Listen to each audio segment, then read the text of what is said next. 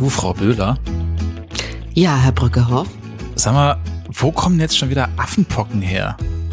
Ich habe keine Ahnung, aber deswegen habe ich den Moder eingeladen. Ah, cool. Mit dem können wir drüber reden. Machen wir. Böhler und Bröckerhoff. Ein Podcast zur Diversifikation von Langeweile. Mit Franziska Böhler. Und Daniel Brückehoff. So, ähm, ich hatte ja eigentlich gedacht, wir sind durch mit dieser ganzen Scheiße. Ja, Viren sind abgeschafft. Zweieinhalb Jahre hatten wir unseren Spaß und jetzt ist aber auch mal gut. Hm, Ähm, falsch gedacht. ja, lustig. Affenpocken. Ja, als ich das gelesen habe, habe ich erstmal kurz gedacht, das ist ein Postillon-Artikel. Sowas gibt's überhaupt nicht. Das ist doch eine Verarschung. Affenpocken, was, was kommt als ne also ich kenne See, ich kenne Seepocken, das ist irgendwie, das sind so die kleinen Pocken, die irgendwo so an Schiffen dran sind. Ich kenne Windpocken, aber Affenpocken, also nee, sorry. Ich äh, verabscheue alles, das irgendwie mit Pocken und mit Pusteln und mit solchen Dingen zu tun hat. Wir hatten nämlich mal die Krätze im Kindergarten. Ich erinnere mich mit Schrecken an diese Zeit. Yeah. Und da war der Bums auch drei Wochen zu. Aber ich glaube, aber, aber, aber Krätze und, und Affenpocken, das ist Nein, das ist egal. Es ist rot und es juckt und es ist punktig und es ist eklig und das ist schwierig für mich. Sehr schwierig. Ich finde es schön, dass unser medizinisches Fachpersonal das so total diversifiziert und das alles also differenziert und sagt, ist alles dasselbe, so ist mir scheißegal. Nein. Beinbruch, offene Leber, was gibt's noch? Gespaltenes Also- Hirn, alles das gleiche. Eine offene Leber und fließendes Blut wäre mir lieber als so eine juckende Hautkrankheit. Hast du Also- das denn gehabt dann damals? Um Himmels Willen, nein. Ich habe natürlich das Kind auch nicht hingegeben. Also ich gebe das Kind auch nicht hin. Also ich will, ich will das ein bisschen konkretisieren.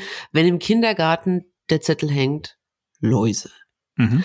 dann bin ich die, die auf dem Absatz kehrt macht und das Kind auch mitnimmt. Und dich zwei Tage lang juckst Ja, überall. genau. Nee, es Mhm. juckt mich schon, wenn ich da, ich lese den Zettel und dann Mhm. juckt's mich. Mhm. Ja, meine ich ja. Und so, und so ist das halt, Mhm. ne? Ja, ich hab's auch nicht so mit Spinnen und ich, ich habe so ein paar Dinge, die, die sind nicht rational zu erklären. Und, naja. Aber ich diese- weiß noch eine. Ich Mhm, eine weiß ja. ich noch, die ist noch nicht medizinisch. Hm. Ja, bitte. Mhm. Das, das Geschmand, was drinnen im Abfluss liegt, das liebst du auch. Ja, ne? genau, genau, Ja. genau. Ich habe ein massives Problem mit Essensresten in der Spüle. Okay. Da, da, ich, und mit ich, muss allem, mir, was pustelt. ich muss mir vorstellen, ich müsste es essen. Jedes Mal. Das, also ja, also es ist halt leider Gottes so. Aber Herr Brückerhoff, was soll ich sagen? Affenpocken kommen mir ungelegen.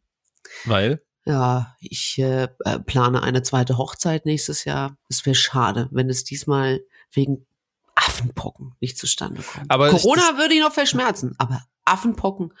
Echt? Weil ich dachte, also bei Corona ist das ja mit den Aerosolen. Ich weiß bis heute nicht, ob man Aerosol oder Aerosol sagt. Ähm, so, aber Affenpocken habe ich, das ist das Einzige, was ich weiß, wird durch intensiven Hautkontakt übertragen. Das heißt, wenn du, wie du es immer tust, deine Gäste einfach auf Abstand hältst, dann passiert doch nichts. Das ist ja das Problem. Wie kriegst, wie kriegst du das hin, meinst du? Ja, müssen wir jetzt so ins Detail gehen, Mensch. Ja, dafür sind wir da. Dafür werden wir nicht bezahlt. Jetzt fragen wir mal den Moder, deswegen ist er doch da. Jetzt hör mal auf damit. Lass mal das Fachpersonal ran. Lach mal das Fachpersonal ran. Bei uns zu Gast ist ein sehr sympathischer junger Mann aus dem schönen Österreich. Ihr freut euch jetzt auf eine Stunde lang schönsten österreichischen Akzent. Ich liebe ihn ja, diesen österreichischen. Und wienerisch ist es, glaube ich, auch nicht. Auch noch, oder Martin? Äh, Ja, die übrigen äh, verbliebenen kleinen Bruchstücke davon. Meine Eltern haben versucht, mich möglichst ohne Akzent großzuziehen, obwohl wir halt mitten äh, im Kern Wiens aufgewachsen sind. Ich Nein, don't do it. Und zwar bei Wien Praterstern. Aber ich, ich tue mein Bestes, um das ein bisschen äh, zu verschleiern. Nein, bitte nicht lass Bitte es. nicht, Also na ja, großartig. ganz kurzes Intro. In, äh, Franzi macht das Intro. Wer ist Martin Moder? Oh, Martin Moder äh, ist mir als erstes aufgefallen, weil er auf Facebook äh, einen Hater-Kommentar wiederum kommentiert hat mit Gescheißen. Und da war es für mich, und da war es für mich geschehen. Ich liebe Österreicher, deswegen liebe ich Österreich. Und da wusste ich, da, da, da, den brauchen wir. Ja, gescheißen. Kannst du es mal kurz sagen, Martin? Wie du's so- Na, auf Befehl kann ich das nicht. Das, das, das kann nur spontan passieren. Aber ich kann euch sagen, dass ich Gut, auch aber die ein- Grätze unlängst gehabt habe. Ähm, Nein, Tatsächlich. Das war gar nicht schlimm. Das war einer der Momente, wo ich mir gedacht habe, bist du deppert, ist das schön, dass wir in der Zeit leben, in der wir leben, weil du schmierst da eine Creme drauf äh, und am nächsten Tag sind die Spinnen alle tot. Das ist so herrlich. Das Einzige, was ja. ich allen empfehlen möchte, wenn dann äh, die Grätze das nächste große Thema wird nach die Affenbocken, äh, wenn auf der Creme draufsteht, auf bestimmte Körperstellen, dass du das nicht schmieren sollst, schmiert es dort wirklich nicht hin. das ist, okay. das, das, möchte, das möchte ich einfach so ja. stehen lassen. Aber wir müssen ganz kurz mal diese Formalitäten machen. Das, das muss ja immer ich machen als Journalist. Ne? Also Martin Moder ist Molekularbiologe, arbeitet an der Uni, glaube ich, in Wien, ist richtig. Ich habe meine Hausaufgaben nicht gemacht. Mehr, nicht mehr. Ähm, Hausaufgaben bestanden, aber ich bin nicht mehr auf der Uni angestellt. Also ich habe dann, okay.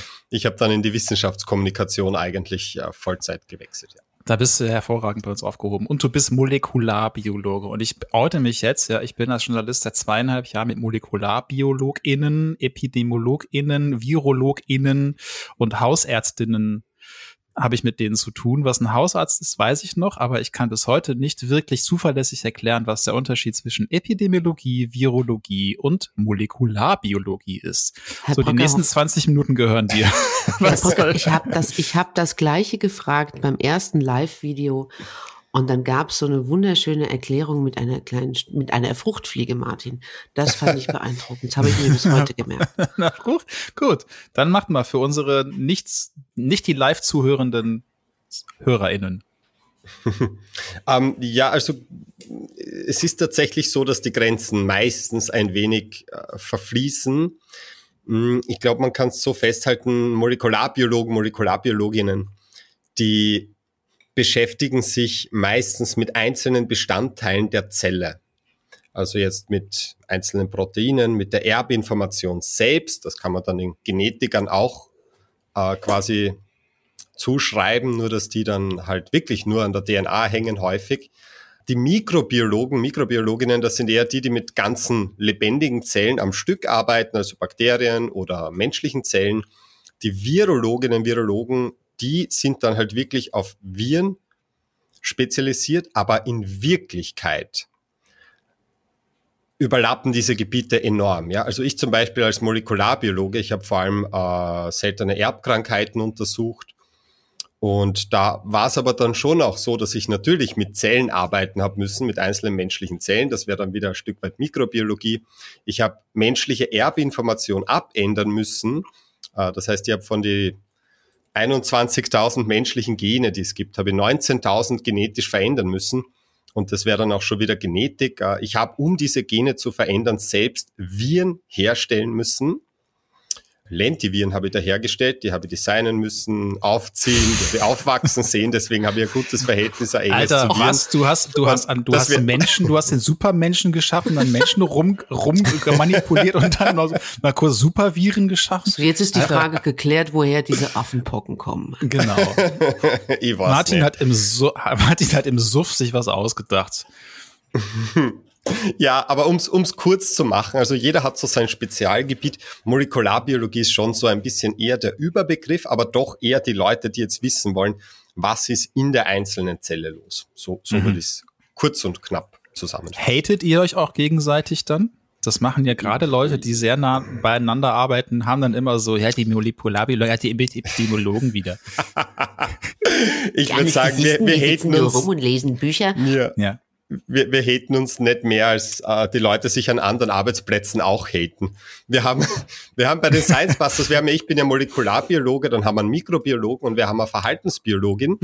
Und ich habe das immer, da habe ich den Unterschied immer so erklärt, ähm, wir Molekularbiologen, wir beschäftigen uns mit den allerkleinsten Dingen, so klein, die kann man nicht mal mehr mit dem Mikroskop sehen und deswegen ist es natürlich auch das abstrakteste und das schwierigste und komplizierteste, deswegen mache ich das. Mhm. Dann, wenn man eine Ebene zurückgeht, dass man schon ganz ganze Zellen sieht, die man schon im Mikroskop beobachten kann, dann ist es natürlich schon viel leichter, das zu untersuchen. Das machen dann die Mikrobiologen, das ist bei uns der Helmut Jungwirt. Und wenn man dann noch einen Schritt zurückgeht, dann sind schon ganze Tiere, das sind die Zoologen.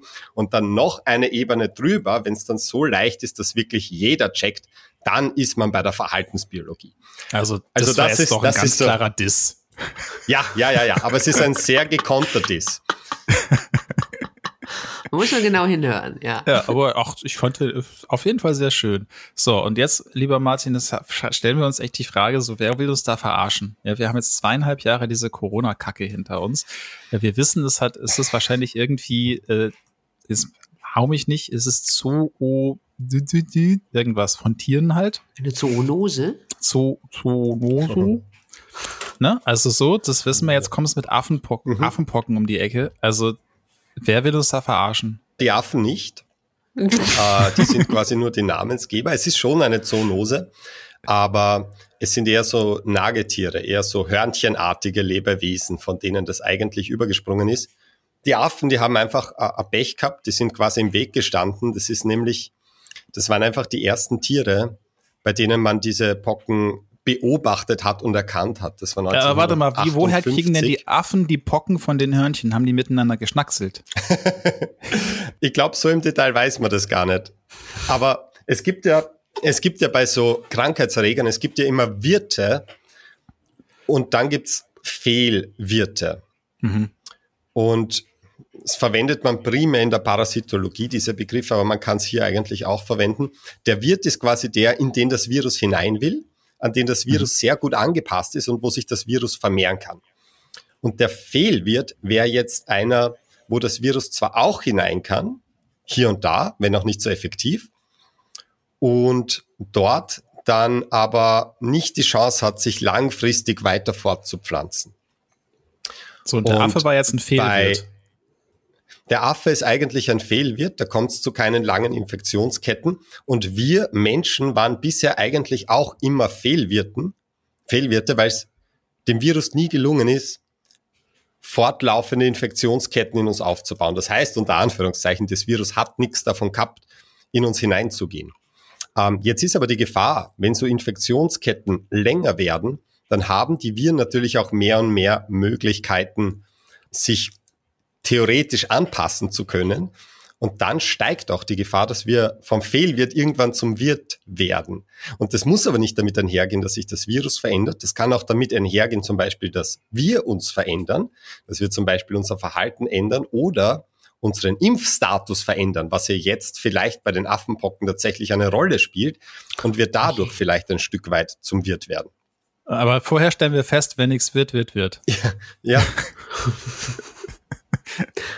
Brücke auf kleinen Clown gefrühstückt heute. Ja, aber hallo so. Ich überlege auch gerade, wie viel, wie viele Leute, wie viele Wirte in Kreuzberg und Prenzlauer Berg eigentlich Fehlwirte sind, weil da gibt's ja auch die Gerüchte, dass wenn man da reinkommt, immer erstmal scheiß behandelt. Das gibt's in Wien, glaube ich, auch, oder? Dass man erstmal reinkommt, ist erstmal angeranzt. Was willst du denn hier? uns gibt's nur Fehlwirte. Ja.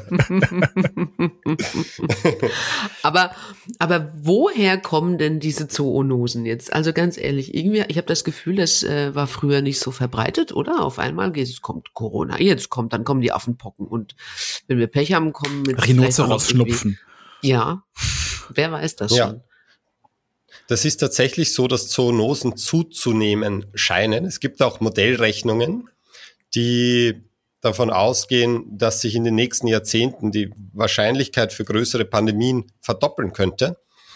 Und einer der Gründe ist mitunter einfach, weil wir mehr Menschen sind, aber schon auch, weil halt dieser Kontakt zwischen bestimmten Tieren und Menschen häufiger geworden ist. Und gerade bei den Affenpocken ist es so, dass diese, diese Nagetiere, von denen man denkt, dass das immer wieder auf den Menschen überspringt, in den Gebieten, in denen sie endemisch sind, häufiger geworden sind. Was machen die mit den Nagetieren da? Ja, ich weiß es nicht. Ich glaube, ich, ich weiß nicht, wie es, ich weiß nicht, wie es von diesen Hörnchen und Ratten und welche Tiere das sind, wie genau das auf den Menschen überspringt. Äh, wahrscheinlich nicht durch Essen, ähm, weil in der Regel brät man das davor oder kocht man das davor.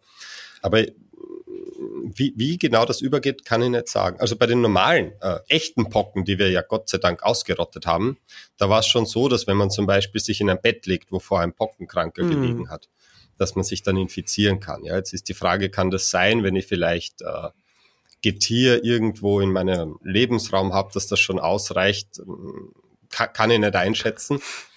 Das wäre ein Umstand, ja, der könnte so. mir passieren. Also da bin ich gefährdet. Ja. Wer kennt das nicht, Frau Müller und ihre Hörnchen? Ich esse sie nicht, aber ich habe sie lieb. Ja. Ach so, das, das liegt immer morgens neben dir. Das ist nicht, das ist nicht der Öli, das sind die 30 Meerschweinchen. Das ist nicht der Öler, das sind die peruanischen Langhaar-Meerschweinchen. oh Gott, ich möchte gar nicht wissen, was die alles für, für Krankheiten haben. Tja, ich arbeite an neuen, an neuen Schlagzeilen. Okay, aber jetzt ist es, dass, dass es jetzt so aufgekommen ist, ist das tatsächlich, also das ist nicht irgendwie so ein, wieder so ein Mediending, wo, wo wir Journalisten so, ha, geil, nächste Pandemie, wuhu, sondern das ist tatsächlich, it's something, ja? Ja, auf jeden Fall. Also es ist natürlich schon so, dass wir jetzt auf solche Themen natürlich viel genauer schauen, weil wir halt jetzt gerade eine Pandemie ähm, am Buckel haben. Allerdings ist die Situation mit den Affenpocken doch eine ziemlich andere als die mit diesen Coronaviren. Also bei den Coronaviren war ja ziemlich schnell klar, dass die sich schnell verbreiten, dass äh, wie, spätestens als klar war, dass sie sich asymptomatisch verbreiten und allerspätestens als klar war, dass sie sich mit Aerosolen verbreiten, zur Hälfte, wenn nicht sogar überwiegend, war eigentlich klar, dass man das Ding, äh, ja, das keine Chance gibt, das mehr einzufangen. Das muss nicht so sein bei Coronaviren. Wir haben ja bei SARS, bei der ersten SARS-Pandemie 2002, 2003, da war die Verbreitung erst, wenn Leute symptomatisch waren. Und das hat man noch einfangen können, obwohl schon eine Pandemie mhm. war. Das ist nie groß geworden, was gut ist, weil da war die Fallsterblichkeit 10 Prozent. Es war nicht ein Scheiß-Virus dann so. Für das, für das Virus an sich habe ich ja gelernt, Virus möchte überleben und wenn, wenn du den Wirt innerhalb von kurzer Zeit killst, dann bist du ja. ein Kackvirus. Genau, so wie Ebola. Ebola ist ein ziemlicher Loser, das ist extrem tödlich, aber man bleibt daheim, sobald man es hat, weil man sofort total krank ist. Jetzt ist aber bei Affenpocken die Situation schon eine sehr andere nämlich insofern, dass selbst wenn es übertragbarer geworden wäre, was überhaupt nicht gesagt ist zum jetzigen Zeitpunkt, dann ist es aber immer noch so, dass um eine Infektion stattfinden zu lassen, enger Kontakt notwendig ist. Und das bedeutet, so, wie, wie eng ist jetzt enger Kontakt? da können wir gleich noch drauf zu sprechen kommen. Das bedeutet, müssen wir, ist ja wichtig, dass, das bedeutet aber, dass dieses äh, gesellschaftsstoppende Potenzial im Sinne von Lockdowns mhm. oder Maske tragen etc. da jetzt sicher nicht gegeben ist. Also, also niemand rechnet damit, dass Affenpocken das Potenzial hätte, einen Lockdown hervorzurufen. Außer ein Lockdown von so die ganzen Festivals. Wenn ich jetzt diese ganzen Bilder sehe, gerade von den ganzen Festivals, wo 10.000 Fremde sich aneinander reiben, mhm. so, um, da habe ich gedacht so, oh, hm, mutig. Ja. Das ist schon verrückt, ja. Das, das, das könnte den einen oder anderen jucken am nächsten Tag. Aber. Du denkst bin, doch eh wieder nur an Krätze. Ja, ja. Ich, aber guck mal, es kratzt mich auch gerade schon wieder. Das ist ganz, ganz schlimm. Aber gegen die Affenpocken, Martin, gibt es ja schon eine Impfung, mhm. ne? Ja. Wo kommt die denn so schnell her? Ich war ganz erstaunt. Ja, das, das ist eine gute Frage. Oh Gott, jetzt gehen die Verschwörungserzählungen wieder los. Wo kommt das her? Weiß ich auch nicht. Gute Frage. Ja, ist doch ganz klar. Nein, also es ist, es ist ja so, wir haben ja, es gab immer wieder, und das war vor allem in Teilen Afrikas, ja, in, in, in Nigeria zum Beispiel, da gibt's seit jeher eigentlich immer wieder so einzelne Infektionen, so direkte Zoonosen, wo das Virus vom Tier auf den Menschen überspringt. Die Infektionskette ist kurz, vielleicht steckt man mal am nächsten an, vielleicht am übernächsten, aber man hat dann noch nie mehr als zehn Infektionen am Stück beobachtet. Sowas kommt vor, das ist nicht ideal, weil halt das Virus dadurch immer mehr Chancen bekommt, sich anzupassen. Aber das war nie wahnsinnig auffällig. Das war erst so ab 2017, 2018, dass äh, es halt dann auch kleinere Ausbrüche in westlichen Ländern gegeben hat, also in Ländern, wo das Virus nicht endemisch ist. Und endemisch heißt in dem Fall vor allem in der Tierpopulation endemisch, weil es ja da immer neu übergesprungen ist. Hm. Mm, und dort hat man dann aber auch keine größeren anhaltenden Infektionsketten gesehen, sondern da war es auch so, da gab es halt ein paar Ansteckungen und dann sind die wieder äh, quasi verschwunden. Ja, wenn man ein bisschen drauf geachtet hat. 2017, 2018 war es halt so, dass man äh, halt auch in westlichen Ländern dann manchmal so Einschleppungen hatte, aber da gab es halt auch keine langen durchgehenden Infektionsketten.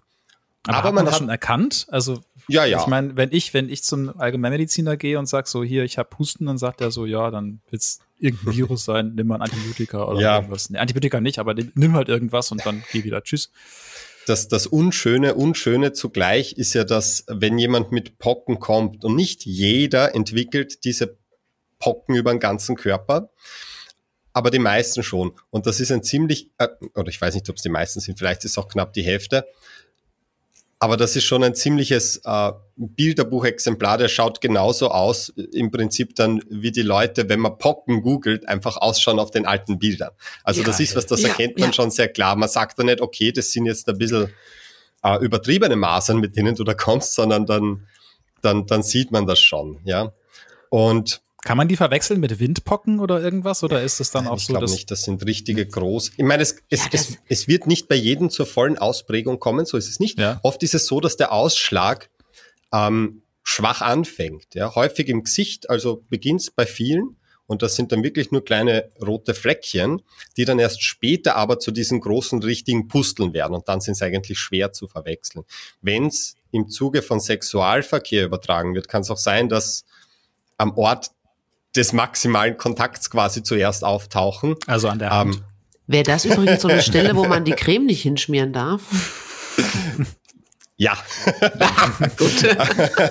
Also die Creme vom Anfang, die Kretze-Creme, gut. Frau Bühler springt wieder in den Gedanken. Entschuldigung, Entschuldigung.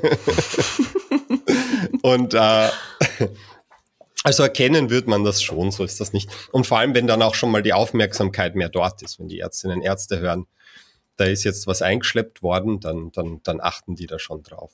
Und wa- was, was gibt's noch zum drauf achten? Also kriege ich Husten, Fieber, Schüttelfrost, sehe ich kleine rosa Affen, die Bananen schälen. Also am Anfang ist es tatsächlich relativ unspezifisch, eben mit diesen grippigen Symptomen und, und, und, und diesen relativ unspezifisch ausschauenden Ausschlag. Später dann, wenn dann diese Pusteln sich bilden, dann ist es, dann ist es sehr klar zu erkennen. Und das behandelt man dann auch lokal, also mit einer Creme? Oder macht ich man gar weiß nichts? gar nicht, wie man es behandelt. Also man kann es nur symptomatisch behandeln, ursächlich nicht. Hm, hm. Das ist den Molekularbiologen wieder egal, wie man es behandelt. Hauptsache, ich kann es erforschen. Das ist tatsächlich nicht meine, meine Frage, wie man es wie man's behandelt. Da kann, da kann ich gar nicht so viel dazu sagen. Das Gute ist ja, die Affenpocken, äh, wie sie jetzt da in Umlauf sind, da gibt's ja zwei Arten. Es gibt ja eine Art, die man eher als die zentralafrikanische und eine, die man als die westafrikanische bezeichnet. Und wir haben die harmlosere von den beiden, die nämlich eine, eine Sterblichkeit von ein bis drei Prozent hat und nicht die schwerwiegendere, die eine Sterblichkeit von zehn Prozent hat. Wobei man da auch sagen muss, Alter, echt? 10 Prozent? ja, ja, aber die, die ist es nicht geworden. Wobei man da sagen muss, das sind 10% bezogen auf Länder mit extrem schlechter Gesundheitsversorgung, Mhm. mit wahrscheinlich auch Unterdiagnostik. Das heißt, in Wirklichkeit wird die Sterblichkeit bei uns deutlich niedriger sein. Also mit Aber Sicherheit. woran, woran stirbt man denn dann? Also was ist denn ursächlich denn dann Das äh, weiß ich nicht. die Ursache? Das weiß ich gar nicht. Ist Also was dann es dann einfach- letztlich ist, Ja, ich, es kann Immune- aufs Gehirn gehen, Ja. aber, aber ich glaube nicht, dass es das ist, was die meisten dann tötet, die dran versterben. Aber ich weiß gar nicht, was es ist, das dann letztlich zum Tod führt. Ich weiß es, ich weiß es. Es ist immer das Herz, das aufhört zu schlagen. Yes. Das hat, das hat er in der Tod und Sterben Podcast Folge gelernt. Ja, Ja. Die, die, Fra die Frage ist, was ist jetzt das, das Gefahrenpotenzial von dem Ding, wenn wir Mhm. sagen, es wird jetzt nicht die Gesellschaft zum Erliegen bringen, wie das Corona gemacht hat. Und das glaubt, also da würde ich jeden Betrag darauf wetten, dass das nicht der Fall sein wird. Und wieso schafft es dieses Virus plötzlich sich auszubreiten? Also das ist der Grund, warum jetzt alle so genau hinschauen. Weil auch wenn man Mhm. sagt, ja, ja, Affenbocken gibt schon lang, haben wir auch schon im Westen gehabt, da ist natürlich naheliegend, dass man jetzt sagt, ah, die übertreiben wieder, weil jetzt müssen sie die Masken wieder verkaufen oder weiß Gott was. Ähm, aber es gab tatsächlich noch nie eine Situation, wo es den Affenpocken gelungen ist, so lange durchgehende Infektionsketten aufrechtzuerhalten im Menschen, ohne wieder zu verschwinden. Also dieser R-Wert, diese, diese effektive Reproduktionsrate im Menschen, die war immer unter eins. Ja? Also es hat immer ein Mensch im Durchschnitt weniger als einen anderen angesteckt und dadurch läuft sich das zwangsläufig tot. Und ich finde es so gerade echt abgefahren, Situation- dass er ja. mittlerweile auch als, also jeder weiß, wenn du über R-Wert redest, jeder weiß Bescheid. Das finde ich so abgefahren, was wir da in, als Gesellschaft in den letzten zwei Jahren für, für einen Wissenssprung gemacht haben. So. Muss man Ja. sagen, ja, er ist, er ist unter eins. Ach so, ja klar, okay, dann mhm, mhm. krass. Ja, okay. ist ja also eigentlich es schön. Es sind ja eigentlich traumhafte Zeiten, wenn Leute beim Würstelstand über Mutationen reden und R-Werte und exponentielles Wachstum. Aber da geht dem Moder einer ab, geil. wenn die Umstände andere wären, dann wäre das ja ein Traum. Auf einmal sprechen alle von Viren. Okay, aber das heißt, es, ist, es war nicht so ansteckend bis jetzt. Es, es war bis jetzt ein, eher ein Loser-Virus und auf einmal ist es zum Winner geworden. So. naja, ja. aber ich, also ich kenne niemanden, muss ich sagen, der Affenpocken hatte. Ich kenne niemanden und ich wüsste auch oh, nicht. Frau Böhler, das ist das Argument, das haben wir jetzt zwei Jahre lang von den ganzen Na, Quarkdenkern gehört. Jetzt oh, hören Herr Sie mal Brückerhoff, auf, lass mich doch mal ausreden. Das, das, das, das ist doch meine Frage gerade irgendwie, wenn wir von Ansteckung reden. Ich, ich kannte von Anfang an immer jemanden, der Corona hatte. So Affenpocken ist für mich so wie Kretze. Das da ist so selten nicht, irgendwie. Jetzt kennst du aber auch jemanden, so der Kretze hatte, nämlich der Moder. Ja. ist aber Kretze nein, ist nicht so schlimm, da kann ich alle beruhigen. Nein, also ich, tatsächlich habe ich so ein subjektives Gefühl, dass das, äh, das Affenpocken irgendwie, dass das sehr weit weg von mir. Also ja, ich, Ne? Vielleicht auch wegen dem Namen. Aber okay. es ist ja, es ist ja auch nicht so, es ist ja nicht so präsent bei uns. Ja, also man muss sagen, ich glaube, in Österreich haben wir knapp über 20 Fälle. Mhm. Dass man die persönlich kennt, das wäre schon ein ziemlicher Zufall. So, Herr Brockerhoff, um, in ähm. your face, deswegen nämlich. Ja, das, das Problem ist halt, äh, das ist halt, egal was kommt in Zukunft an problematischen Erkrankungen, an Viren etc., das wird halt immer die Erfahrung im Anfangsstadium sein. Also auch mhm. bei Corona, was sehr lang so, ja, ja, da drüben in China, da, das kommt eh nicht zu uns. Das sind, wir sind ja mit Zentraleuropa. Es ist mir doch wurscht, was dort ist. Das hat dann halt eine Zeit lang dauert. Und wie gesagt, also ich glaube, bin sicher, dass Affenpocken nicht so ein Potenzial haben, aber das heißt nicht, dass es sich nicht zumindest in Teilen der Bevölkerung als Krankheit etablieren könnte. Eine der großen Sorgen, die man ja hat, ist dass wenn wir jetzt mehr und mehr Fälle bei uns haben, dass es bei uns auf die Tierreservate übergehen könnte mhm. und dass selbst wenn wir dann schaffen, das bei Menschen äh, quasi zu kontrollieren, dass es dann auch bei uns vom Tier immer wieder auf den Menschen überspringen könnte, weil unsere Nagetiere sind bis jetzt von den Affenpocken äh, verschont geblieben. Also das ist eine Sorge, dass wenn das bei uns präsenter wird, dass es unsere Tiere dann auch bekommen und wir immer wieder diese Übergänge haben. Die Frage das heißt, ist, Frau warum Böhler muss Angst haben um ihre Meerschweinchen. Die werde ich sofort in Quarantäne stecken und isolieren. Ja, die Frage ist, warum gelingt es jetzt, ähm, diesem Virus sich auf einmal zwischen den Menschen effektiver zu verbreiten? Und in Wirklichkeit können wir es momentan nicht sagen mit Sicherheit, aber es gibt ein paar Überlegungen. Die eine Überlegung ist eine ganz banale. Wir haben ja die echten Pocken ausgerottet. Das mhm. war eine furchtbare Erkrankung, die hat um die fünf Millionen Menschenleben äh, jedes Jahr gefordert. Das heißt, wenn man wissen möchte, wie viel, wie viel Leben retten eigentlich Impfstoffe, allein die Pockenimpfung kann man eigentlich jedes Jahr fünf Millionen drauflegen, die nicht sterben, weil wir das durch Impfstoffe ausgerottet haben. Das ist schon krass, echt. Ja, aber weil wir, weil wir halt dann diese Krankheit vollkommen los waren, hat man dann natürlich auch aufgehört zu impfen und dann können die Pocken auch nicht mehr zurückkommen. Aber diese Pocken, die gehören zu einer ganzen ähm, Gattung von Viren, nämlich den Orthopox-Viren.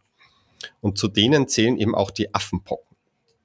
Und bei den Affenpocken ist es so, dass sich diese Viren noch so ähnlich sind, dass man da gute Gründe hat anzunehmen, dass diese Pockenimpfung von damals auch sehr wirksam gegen die Affenpocken ist. Also so 85 Prozent Schutz. Und, und, und, und Jetzt ist es aber so, dass jüngere Leute wie ich zum Beispiel, äh, wir haben die Pockenimpfung nicht mehr bekommen. Hm. Ich glaube ähm, auch nicht. Der Martin und ich, wir sind beide 87, ne? 87er Jahre. Ich bin 88. Was bist du? Äh, ich bin 88. Oh, verflucht. Naja, auf jeden Fall, aber diese Pockenimpfung, das ja bei meinen Eltern irgendwie, das, das hat, war diese, war diese Riesenmacke am Oberarm, ne? Die hat ja. diesen, diese, dieses Mal hinterlassen. Mhm. Äh, und äh, wann hat man damit aufgehört? Also Leute unter, ich weiß nicht, wann exakt man aufgehört hat, aber Leute, die jünger sind als 50 Jahre, sind meistens nicht mehr Pocken hm, geimpft. Aber das mit dieser, mit dieser Macke am Arm, das stimmt. Man sieht das in der hm. Einstichstelle. Das ist, weil man damals noch ein abgeschwächtes, aber vermehrungsfähiges Virus verwendet hat. Und das macht einen sehr guten Immunschutz. Äh, allerdings kann sich doch ein bisschen replizieren und deswegen kriegt man so eine kleine Pustel tatsächlich an der Einstichstelle. Mhm. Ähm, hier ist aber auch eine gute Nachricht, die glaube ich, sinnvoll ist im Hinterkopf zu behalten, weil wir sehen ja jetzt, was das für ein Geschiss ist mit den Coronaviren, dass die dauernd mutieren und auf einmal ist der Impfstoff weniger, weniger wirksam, ja. Die echten Pocken, die wir ausgerottet haben weltweit, die haben wir mit einem einzigen Impfstoff ausgerottet, der niemals angepasst wurde oder sonst etwas. Und der Grund, warum das gegangen ist, ist, weil die Erbinformation von diesen Orthopox-Viren doch deutlich stabiler ist als die Erbinformation von Coronaviren, die Erbinformation als RNA haben. Die Orthopox-Viren haben DNA als Erbinformation, einen DNA-Doppelstrang sogar. Das heißt, wenn wir in die Situation kommen, äh, dass es sinnvoll wird, Teile der Bevölkerung zu impfen, und ich sage bewusst Teile, erinnert es mich dran, warum?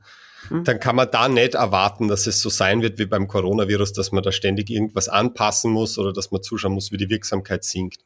Also das, das heißt, stabil, stabil ist für uns eigentlich gut, weil stabil ja. kann man dann auch stabil zerstören.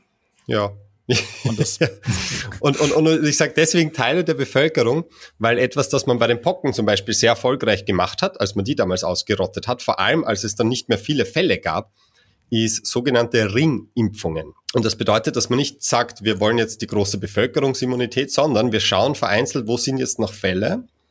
Und dann, wenn wir so einen Fall sehen, impfen wir, mhm. wenn es in dem Fall noch Sinn macht, vielleicht die Person selber, aber vor allem die Personen rund um diesen Fall, die in den letzten drei Wochen oder so mit denen Kontakt hatten, engeren.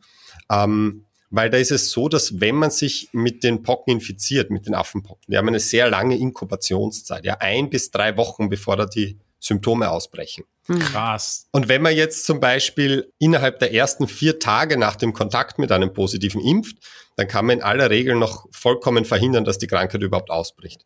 Und wenn ich bis zu 14 Tage nach dem Kontakt mit einem positiven Impf, dann kann man die Krankheitsschwere meistens auch noch deutlich reduzieren.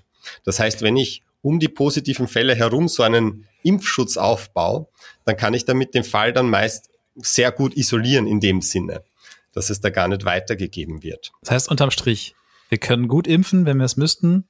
Der Krankheitsverlauf ist nicht so tödlich, also selten tödlich. Äh, wir haben noch nicht viele Fälle. Wir müssen engen Körperkontakt haben, um das Zeug zu kriegen. Hm. Es hm. klingt alles extrem chillig. naja, so würde ich es nicht sagen. Bis auf den Juckreiz. Bis auf den Juckreiz. Es ist aber, ein Problem ist schon noch, also den, den Pockenimpfstoff, den man damals gegeben hat und den es auch heute noch gibt, das ist schon von allen Impfstoffen einer, der eher reich an Nebenwirkungen war. Jetzt im Vergleich zu anderen Impfstoffen. Hm. Es ist aber so, dass es mittlerweile einen anderen Impfstoff ähm, auch gibt. Ich glaube, der heißt Imvanex, wenn, wenn ich mich nicht täusche. Und das ist ein nicht vermehrungsfähiger Virus. Und, und das ist auch gerade der Impfstoff, den man verabreicht gegen die Affenpocken. Ah, ich glaube, das ist der, der in Deutschland jetzt in so großen Zahlen bestellt wurde. Ich weiß nicht, ob Österreich da schon irgendwas gemacht haben, aber diese nicht vermehrungsfähigen, da ist es Wir haben da einen sehr tendenziell so, dass die viel weniger äh, Nebenwirkungen haben. Wir hm. haben da einen sehr bestellungswütigen Gesundheitsminister, der kauft Das finde ich in dem Fall sehr, sehr gut. Also ich habe gar nicht Dosen ja. zu viel. Ja. genau, also das ist die Impfsituation und es kann jetzt einfach sein, dass dass dadurch, dass halt in der Bevölkerung, vor allem in der jungen Bevölkerung, wo es sich ja primär ausbreitet, der Impfschutz gegen die Pocken so schwach geworden ist, dass auf einmal das äh, Affenpockenvirus die Fähigkeit hat, einen R-Wert über eins zu erzielen. Mhm. mhm. Und dann wird's Nicht, doof. weil sich das Virus verändert hat, sondern weil wir uns verändert haben, weil wir äh, die neuen Generationen, sage ich jetzt mal, den Immunstatus Status verändert haben. Mhm. Das ist die eine Möglichkeit. Die andere Möglichkeit ist, wir sehen halt schon, dass viele Mutationen dazugekommen sind. Normalerweise bei so Orthopox-Viren geht man davon aus, dass pro Jahr ein bis zwei Mutationen im Genom dazukommen. Und jetzt, die haben ein sehr großes Genom, ich glaube circa zehnmal größer als das vom Coronavirus. Das ist ein sehr großes, äh, speicherfreudiges Virus. Aber da hat man jetzt gesehen, dass wenn man die aktuellen Ausbrüche hernimmt und sich da die Erbinformation anschaut, dann sind im Vergleich zu den Proben von 2017, 2018 rund 50 neue genetische Veränderungen dazugekommen. Das sagt mir jetzt überhaupt nichts. Ja, also ab, aber wenn ich vorher gesagt habe, pro Jahr ein bis zwei sind üblich bei Orthopox-Viren und dann sind innerhalb von fünf Jahren äh, 50 dazugekommen. Okay, danke. Das dann sind das deutlich das mehr, circa mhm. zehnmal mehr genetische Veränderungen, als man unter normalen Bedingungen erwarten würde. Und jetzt ist Wir die Frage. Haben keinen Plan, wieso? Naja, also streng genommen wissen wir eigentlich sehr gut, woher diese Mutationen kommen. Wir wissen sogar, welches Enzym fast alle dieser Mutationen verursacht hat. Und zwar, es gibt ein Enzym, das hat den Namen ApoBec3.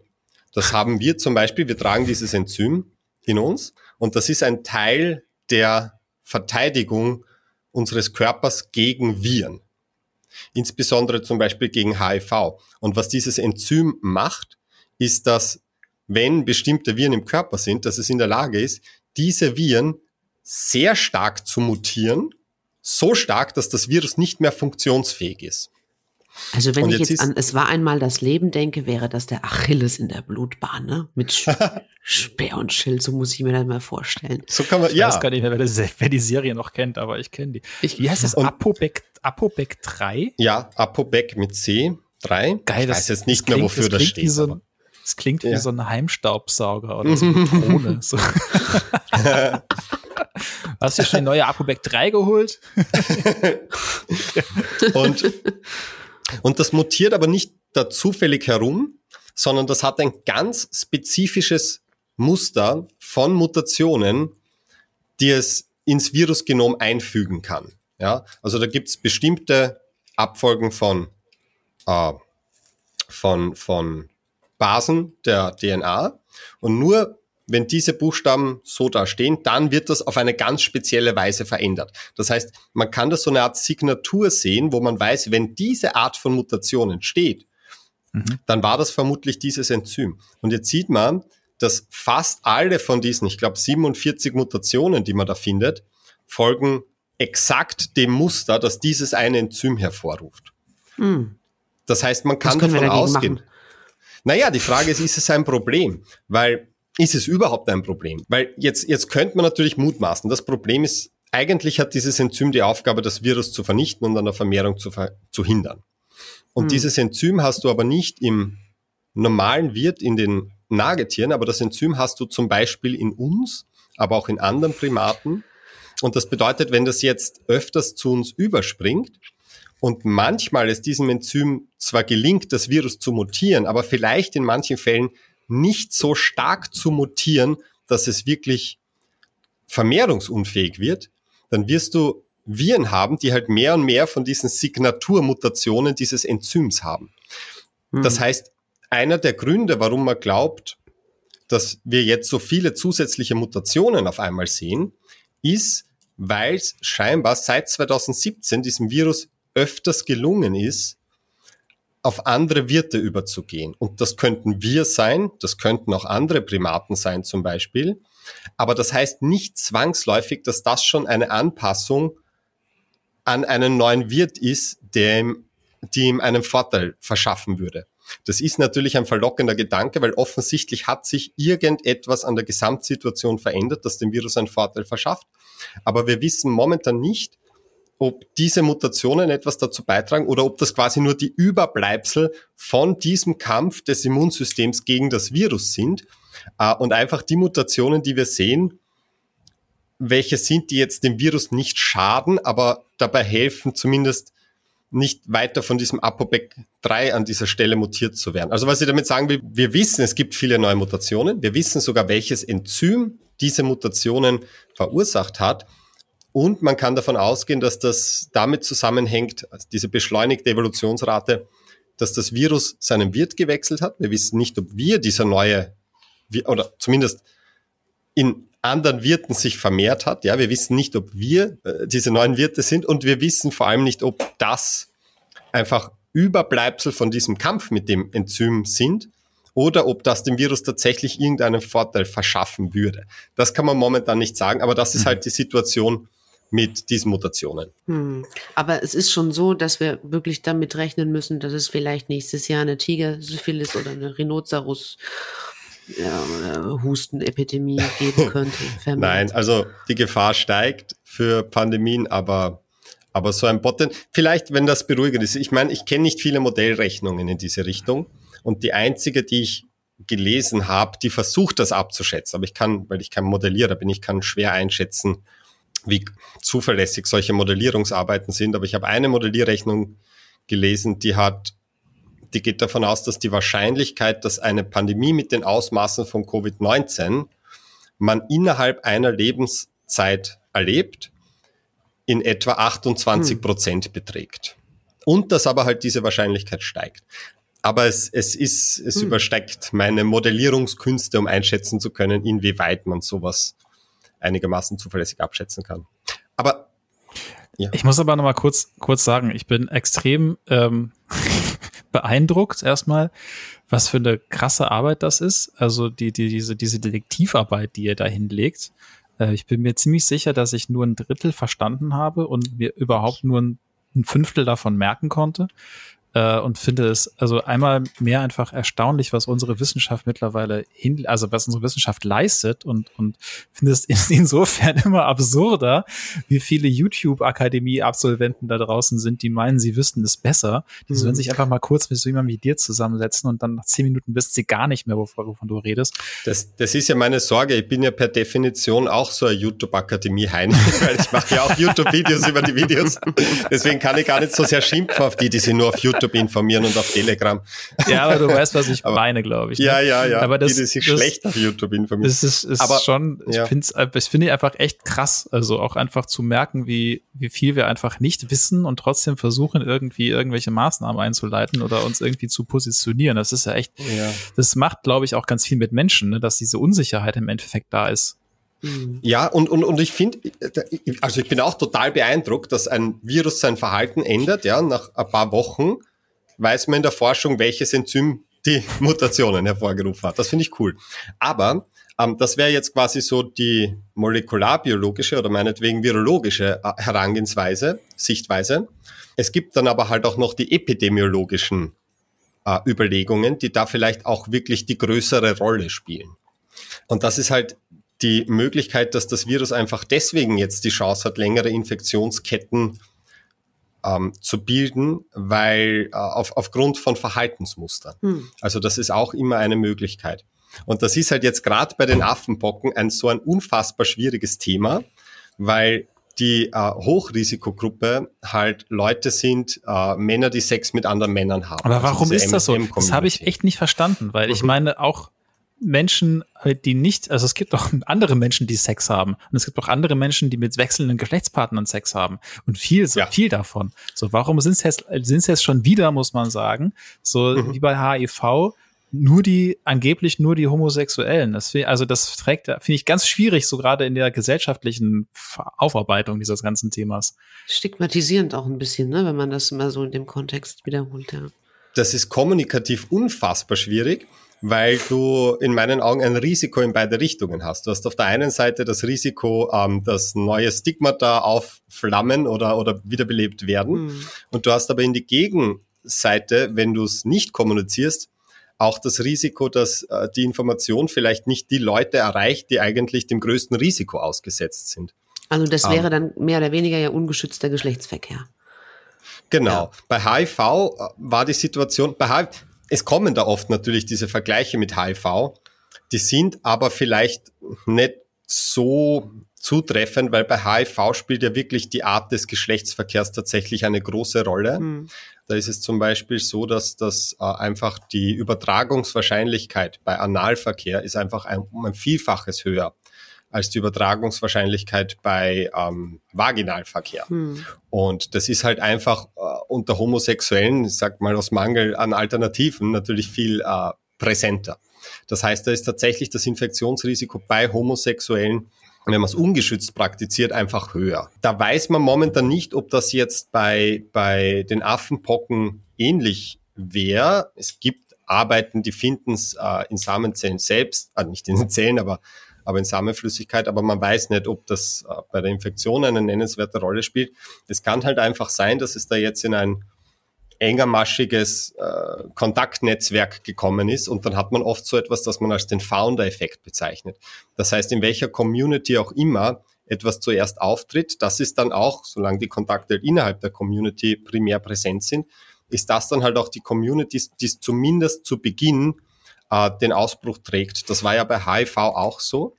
Da war es ganz zu Beginn ja wirklich so, dass es fast ausschließlich ähm, unter Homosexuellen und, und, und Leuten, die, die nicht sterilisierte Nadeln verwendet haben, kursiert hat. Ähm, und dann erst Jahre später eigentlich in der breiteren Bevölkerung sich auch ausgebreitet hat. Das heißt, es hätte jetzt auch sein können, dass die Affenpocken sich in einer ähm, polygam lebenden Hippie-Kommune festsetzen, deren äh, Mitglieder irgendwie über Europa verteilt ein paar tausend Menschen sind und äh, dann wäre es auf einmal die die, die vegane Hippie-Krankheit gewesen. Und Hörnchen Das, züchten. das, das, das, das kann absolut, das ist jetzt nicht undenkbar. Ja, es ist, es ist halt schon so, dass wenn jetzt der Faktor einfach viele Geschlechtspartner sind, wenn, wenn das einfach der Faktor ist und nicht die Art des Verkehrs oder ähnliches, was man annehmen wird, dann kann es natürlich auch passieren, dass in andere Communities, wo ähm, vielleicht die Sexualität, äh, die Promiskuität höher ist, dass es dort dann auch vermehrt Fuß fasst, ja, zum Beispiel unter Prostituierten oder ähnliches. Also das ist eine Sorge, die man hat. Vielleicht, ich- man hört das immer, es ist momentan primär kursiert unter äh, Männer, die Sex mit Männern haben. Mm, Die einzigen Zahlen, die ich dazu gefunden habe, einfach weil ich glaube, das ist nicht unwichtig, das einzuordnen und weil ich glaube, dass eure Zuhörerinnen und Zuhörer eh keine Wappler sind, die das alles irgendwie versuchen, auf Biegen und Brechen blöd auszulegen. Das war äh, in England, da kommen ja immer so Technical Briefings raus für, für Erkrankungen und da ist erst jetzt im Juni eins rausgekommen. Und da haben sie halt so äh, Questionnaires, so Fragebögen gegeben an, an Leute, die die Affenpocken hatten oder haben. In, in England war es ja sehr präsent. Mhm. Und von den 152 Personen, die den ausgefüllt haben, waren 151 äh, Männer, die Sex mit Männern haben. Hm. Und die eine Person, die es nicht war, ähm, hat sich geweigert, diese Frage zu beantworten. Also da weiß man es nicht. Das heißt, wenn man sagt, das ist die Community, die momentan das höchste Risiko trägt, dann ist das nicht so, dass man, dass, dass man sagen will, ähm, ja, ist wahrscheinlich ein etwas höheres Risiko, sondern das dürfte dort schon momentan, ja, das ist immer ein Ist-Zustand. Wie gesagt, das kann sich im Laufe der Zeit verändern. Also dann haben die wirklich das größte Risiko. Und Aber- das ist jetzt natürlich die Sorge, dass es sich zumindest in der Community ähm, so weit Fuß fassen könnte, dass halt die Mensch-zu-Mensch-Übertragungen sich da vielleicht etablieren. Aber du bist ja auch Wissenschaftskommunikator. Mhm. Müsste man da nicht einfach sagen, um diese Stigmatisierung zu verhindern, ähm, besonders gefährdet sind ähm, Homosexuelle mit viel wechselnden Geschlechtspartnern und generell Menschen mit viel wechselnden Geschlechtspartnern, weil es gibt ja auch Homosexuelle, Mhm. die nicht viele wechselnde Geschlechtspartner haben. Ja, also ich weiß nicht, ob man das momentan schon sagen kann, weil ich halt auch nicht weiß, ob die Art des Geschlechtsverkehrs aber, aber eine Rolle spielt. Ähm, aber es ist sicher Sexualverhalten im Allgemeinen. Ja, es, also das, das haben Sie auch bei dieser Untersuchung im, im, also Sexualverhalten wahrscheinlich einfach in Kombination mit dem engen Körperkontakt. Also man weiß nicht, ob der Akt selbst da so eine große Rolle spielt. Man nimmt's an, weil bei den Personen, wo, ähm, wo der Kontakt ein sexueller war, eben auch dieser Ausschlag im Urogenitalbereich beginnt. Mhm. Also irgendwas dürfte infektiologisch schon anders sein als bei den anderen Arten der Übertragung. Aber die Affenpocken sind jetzt keine Geschlechtskrankheit in dem Sinne, oder? Oder nicht als solche deklariert? Ni- Nicht in dem Sinn, also, also nicht in dem Sinn, dass es ausschließlich eine, eine Geschlechtskrankheit gibt. Es gibt auch schon Kinder, die sie da infiziert haben über, über normalen Kontakt. Also normaler Kontakt, das wäre jetzt Geschlechtsverkehr, ist nichts Abnormales. Aber alltäglichen Aber ja, schon mal. Ja. Ich habe es auch schon mal ausprobiert, das Geschlechtsverkehr. Und kannst du es empfehlen? Ja, so, so mittel. aber, aber es wird schon so sein, dass allgemein einfach die Chance durch, durch äh, viele wechselnde Sexualpartnerinnen und Sexualpartner ähm, erhöht ist, dass das jetzt nicht spezifisch äh, für die MSM-Community ist, wird sie im Detail erst zeigen, aber gibt es keinen Grund, das anzunehmen. Aber es ist schon so, dass man ein, einen, einen, ein Subset innerhalb der MSM-Community hat, das wirklich extrem prois, äh, promiskuitiv lebt. Und das ist auch momentan überwiegend, glaubt man, der Teil der Leute, der sich infiziert. Also in diesem einen Technical Briefing aus England, wo sie halt die Daten aus England äh, sich angeschaut haben, ähm, da war es so, da haben sie circa der Hälfte von denen, die da mitgemacht haben, dann auch noch Fragebögen gegeben oder eine Einladung zu Interviews über das Sexualverhalten. Und von denen, die dabei teilgenommen haben, war es so, dass 44 Prozent äh, angegeben hat, innerhalb der letzten drei Monate mehr als zehn Sexualpartner gehabt Okay. zu haben. Und 44 Prozent, 44 Prozent haben auch angegeben, ja, Party hart.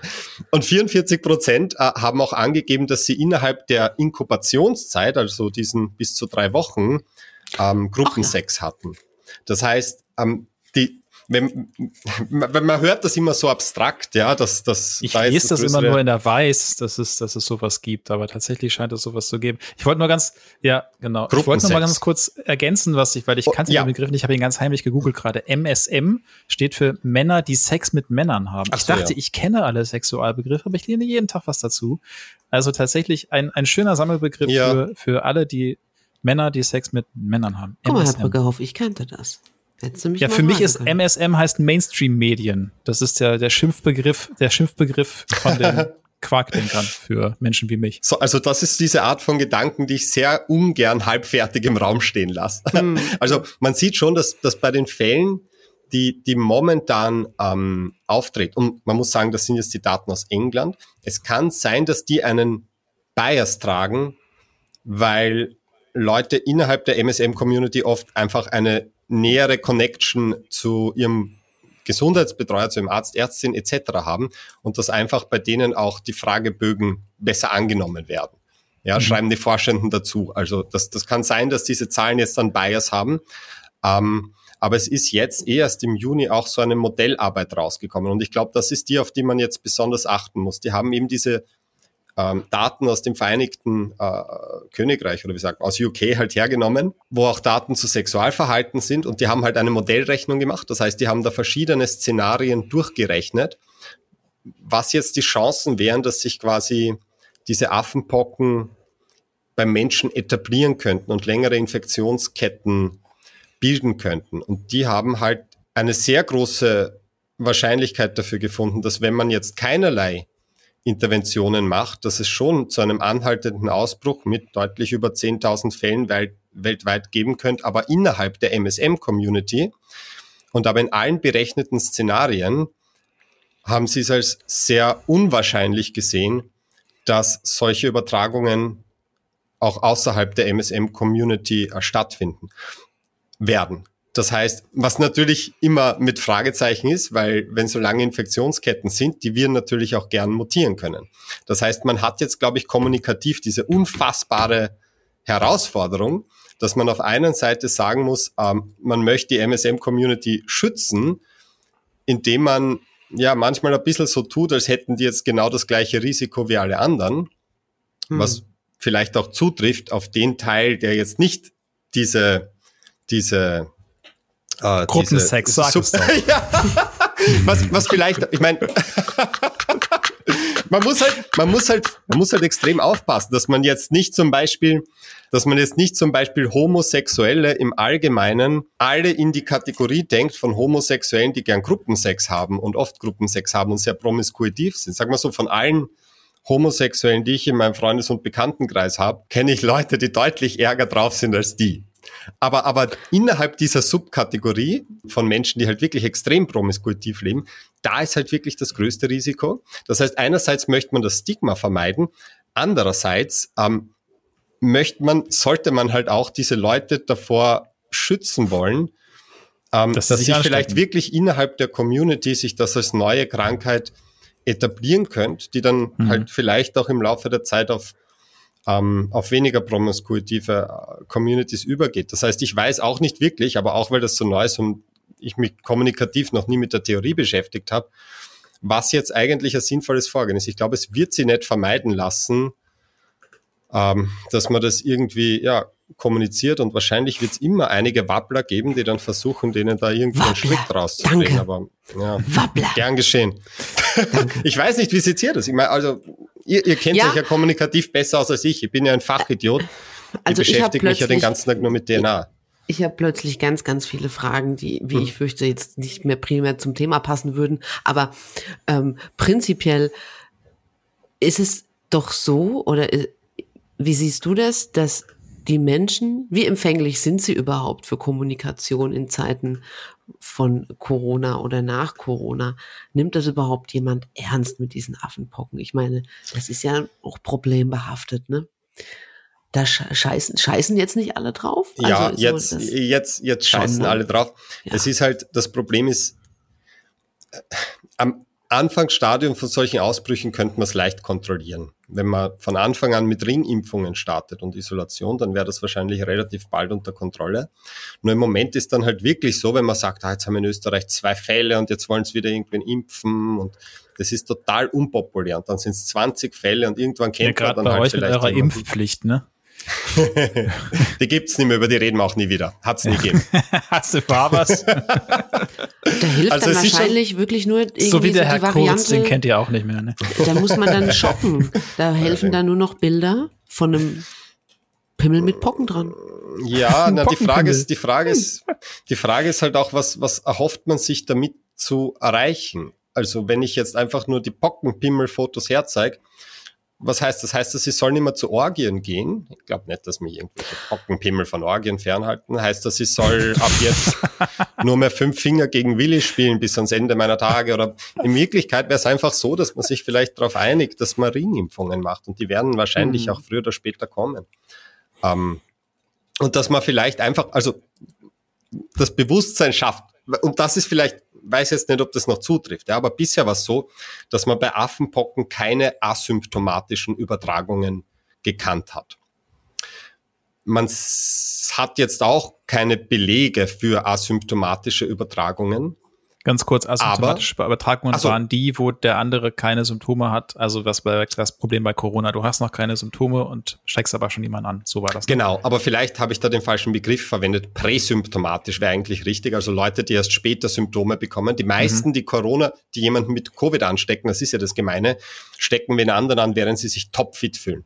Und Mhm. erst zwei Tage später fühlen sie sich schlecht. Bei die Affenpocken kennt man das, also hat man das bisher nicht belegt, dass es solche präsymptomatischen Übertragungen gibt. Aber am Anfang, im Anfangsstadium, Stadium, sind halt die Symptome sehr unspezifisch. Da fühle ich mich vielleicht einfach unwohl, ja, vielleicht juckt's mich ein bisschen. Ähm, aber das heißt nicht sofort, dass sie mich von anderen Menschen fernhält. Ja, aber vielleicht, wenn da dann mal ähm, das Bewusstsein da ist, dass man sagt, äh, Kontakt eher meiden, wenn man ein gewisses Set an unspezifischen Symptomen hat, äh, Inklusive Juckreiz. Dann würde Inklusive ich schon sagen. Juckreiz, ja, ähm, dass, dass man, und vor allem, wenn man dann auch noch äh, Teil der Hochrisikogruppe ist, sage ich mal, Mhm. vielleicht kann das dann auch schon wieder was ändern an der Ausbreitung. Aber da kommt man Mhm. dann halt nicht an dieser unangenehmen Situation vorbei, dass man halt auch kommunizieren muss, wer jetzt die Hochrisikogruppe ist. Ja, aber Also wir fassen zusammen, Leute, nur weil jemand homosexuell ist oder zur MSM-Community gehört, heißt das noch lange nicht, dass ihr die nicht mehr umarmen dürft. So, ne? genau. Wenn er Pocken Und- im Gesicht hat, dann vielleicht Abstand nehmen. Aber das ist ja das Gute, sage ich mal, wenn ich das richtig gelernt habe an diesen Affenpocken. Äh, das ist relativ gut schnell sichtbar, dass jemand Ja. sich angesteckt hat. Genau. Und äh, ich fasse auch nochmal zusammen, es ist nicht die Situation, wie wir es bei einem Coronavirus haben, dass wir sagen, jetzt müssen wir da gesellschaftsstoppende Maßnahmen befürchten, wie Lockdowns etc., weil die Übertragungsart einfach eine gänzlich andere ist, weil wir Impfstoffe haben, von denen wir wissen, dass sie sehr, sehr wirksam sind, weil wir Medikamente haben, von denen wir wissen, dass wir sie, äh, dass wir Pocken damit behandeln können. Und das war's eigentlich. Ich glaube, das fasst gut zusammen. Also wir müssen aufpassen, dass es sich nicht irgendwie etablieren kann beim Menschen, aber es ist jetzt kein zweites Corona. Großartig, großartig. Das wollte ich hören. Das äh, eigentlich wollt, deswegen haben wir, das war alles, was wir hören wollten eigentlich, ne? Dann schneidet alles vorher weg, mir ist das. Nur das mit der Kretze lasst bitte drin. Ich möchte, dass die Welt weiß, wo sie sich nicht einschmieren darf. Danke, dass ich das nochmal erwähnen durfte. ja, sowas merke ich mir. Ja, aber auf jeden Fall bin ich gespannt, was wir noch zur Zoonosen, jetzt weiß ich das Wort wieder, Zoonosen eta äh, sich etablieren werden. Es bleibt auf jeden Fall ein lustiges Ringelreihen zwischen Mensch und Tier. Ja. Vielen Dank, Herr Moder, das war erhellend. Zum Abschluss vielleicht nochmal das Gescheißen. Sag ich das richtig? Gescheiß. Ja!